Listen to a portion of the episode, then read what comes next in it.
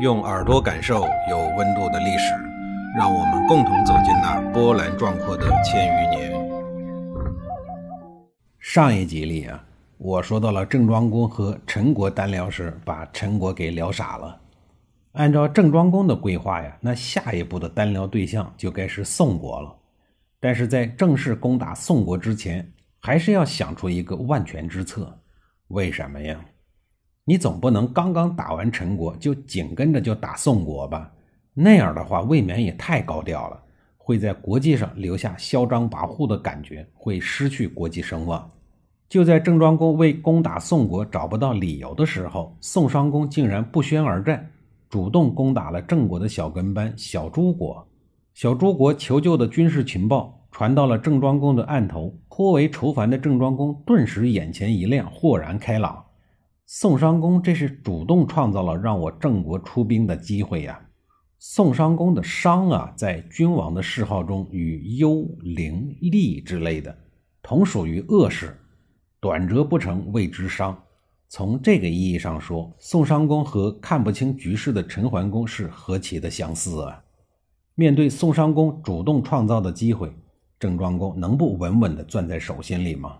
借着这个机会，郑国不但可以名正言顺地出兵，还可以调动周王室的军队，以天子的名义去维护国际治安。这样一来，既能替小跟班出气，还能了却东门之役的私仇，真可以说是一举多得呀！于是，旷工好几年的郑庄公又主动回到了工作岗位上。他利用卿士的身份，把周王室的军队给调了出来。与郑国和小诸国的军队合并在一起，组成了三国联军。三军统帅自然是自己。公元前七幺八年，郑庄公稳坐中军帐，带着浩然正气，正式的进军宋国。宋襄公傻眼了，以一己之力对抗三国联军，感觉担子有点重，赶紧派人向鲁国去求援。但是贾国君鲁隐公还是那样。永远保持着谨慎用兵的习惯，并没有出兵帮助宋国。无奈之下，宋襄公只能硬着头皮和三国联军对抗。好在家底殷实，扛住了联军的进攻。等宋襄公缓过劲儿来，于同年十二月开始出兵反攻郑国，并包围了郑国的长葛城。宋国人没完没了地坚持了大半年，终于夺取了郑国的长葛城，准备把叛逃到郑国的公子冯带回本国。可惜呢，公子冯早已经被郑国人转移到更为安全的地方，也就是郑国的国都。宋襄公费了这么大的劲，又扑了一个空，郁闷之情是可想而知的。这一下子，宋国与郑国算是彻底的杠上了。双方消停了一段时间以后，郑庄公忽然公开发表声明说：“说宋襄公连续多年没有按照礼制去朝觐周天子，必须要受到制裁。”于是他假托王命。注意啊，这里说的是假托，就是私自做了一个假证。然后呢，他以周朝卿士的身份，要求众诸侯配合郑国一起攻打不遵礼的宋襄公。而实际上，当时不朝觐周天子的诸侯比比皆是，怎么单单就说宋襄公不遵礼呢？这郑庄公啊，无非就是想搞事儿而已。从来没有人这么操作过呀！办假证的还要等两千多年以后才出生呢。从这个角度来看呀，这个郑庄公简直就是咱们中国办假证的始祖。齐国、鲁国这两个国家哪能想到周天子的王命还可以是假的呀？于是都按章办事，规规矩矩地派出军队配合郑国人攻打宋国。公元前七幺四年，郑庄公亲自率领三国联军杀向了宋国。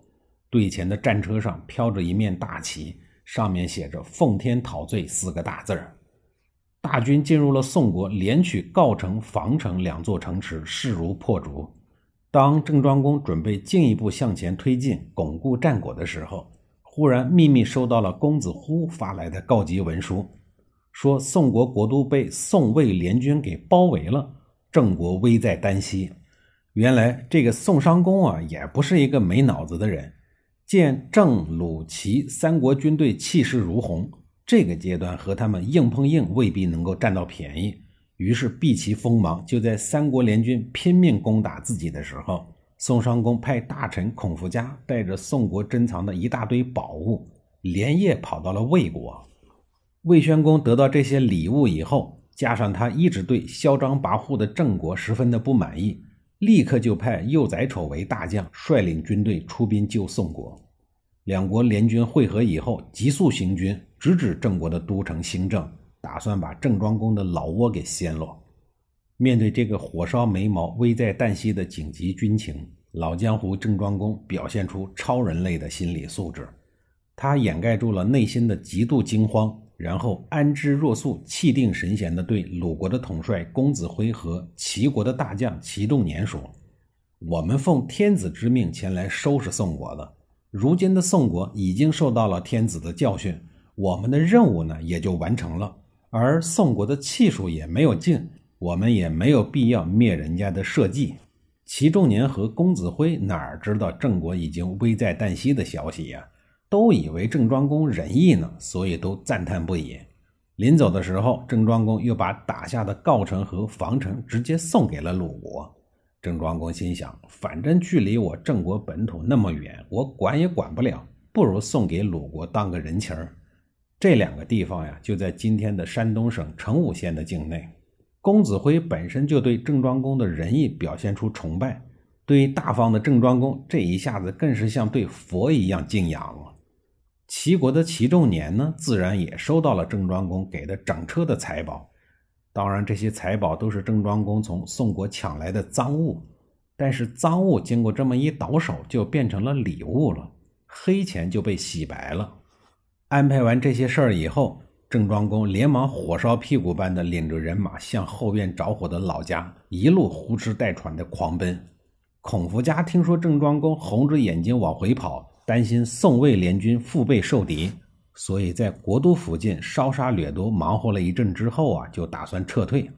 孔福家对魏国大将幼宰丑说：“郑庄公这个老江湖大军回救，我们到时候想跑也跑不了了。邻近的代国和我们宋国呢，都是殷商后裔，大家同出一宗，我们不如借路代国，安全的撤回。代国呀，就在今天的河南省商丘市的民权县境内。”幼宰丑觉得他说的很有道理呀，就派人去向代国借路。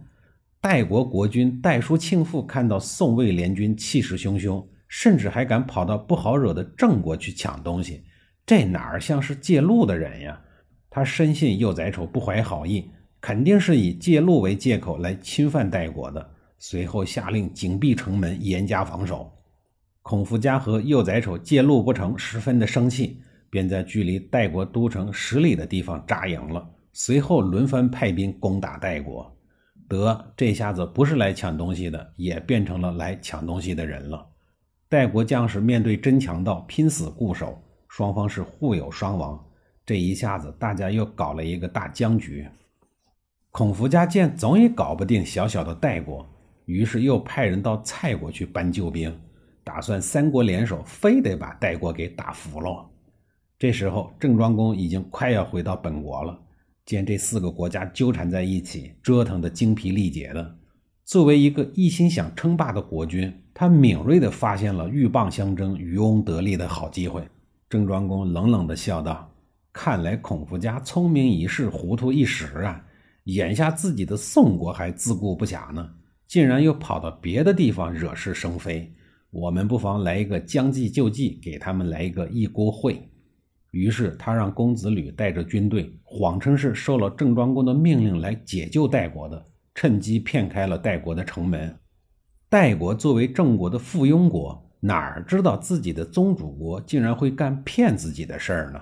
于是把郑国的公子吕和部队引入城中，结果公子吕人马一进城，便强行占领了代国。纯洁的代国本来以为来了一个救星，不成想来了一个煞星。国君是后悔不已呀，眼看实在是复国无望，国君代叔庆父只好领着家眷逃亡而去了。代国亡国以后，代国的原子民为了纪念国民团结一致、抵抗宋魏蔡联军的英勇事迹和轻信狡诈的郑庄公的深刻教训，遂以国为姓，全体国民改姓为代，这也是当今中国代姓来源的重要一支。孔夫家这个时候呀，正在城外与代国的军队僵持着。当他知道代国已经被郑庄公用奸计给占领了以后呢，是大为的愤怒啊！立刻就派人到城中向郑国下了战书，约定来日决战。这一下子可趁了郑庄公的意了。至于这两家是怎么折腾的，下一集里啊，我再给您详细的讲述。